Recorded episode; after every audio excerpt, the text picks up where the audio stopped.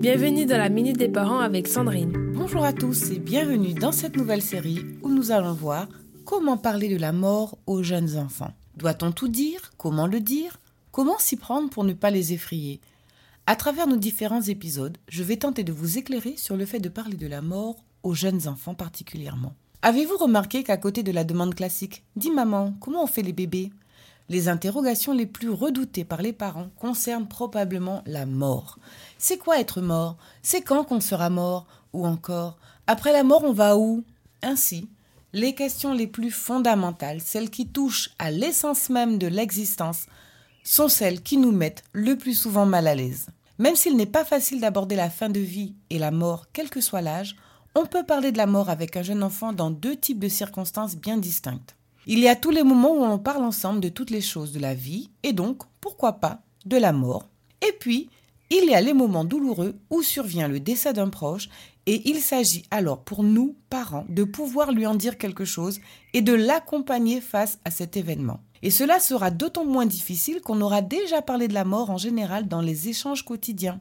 Avant deux ans, les enfants n'ont pas vraiment conscience de la mort et n'ont aucune notion du caractère définitif de la mort. C'est vers trois ou quatre ans qu'ils cherchent à comprendre le monde. Tous les parents connaissent cette litanie pourquoi qui s'égrènent chez les petits de cet âge. Pourquoi la vie? Pourquoi le monde? Pourquoi le soleil et la pluie? Pourquoi la mort? Pourquoi le jour? La lune? La nuit? Etc. Avant que cet inventaire nous épuise parfois.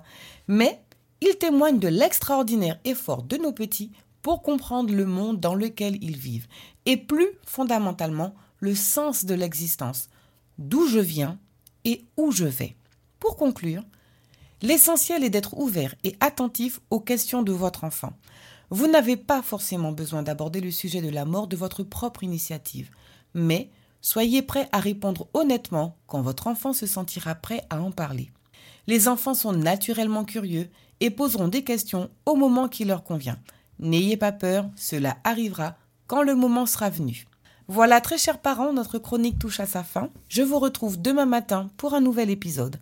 En attendant, n'oubliez pas que la clé est de créer un espace où les enfants se sentent en sécurité pour poser des questions et partager leurs inquiétudes. N'hésitez pas à vous inscrire gratuitement sur mon site www.fabriquedb.com. Prenez soin de vous et surtout, prenez soin de ces précieux liens familiaux. C'était la minute des parents avec Sandrine.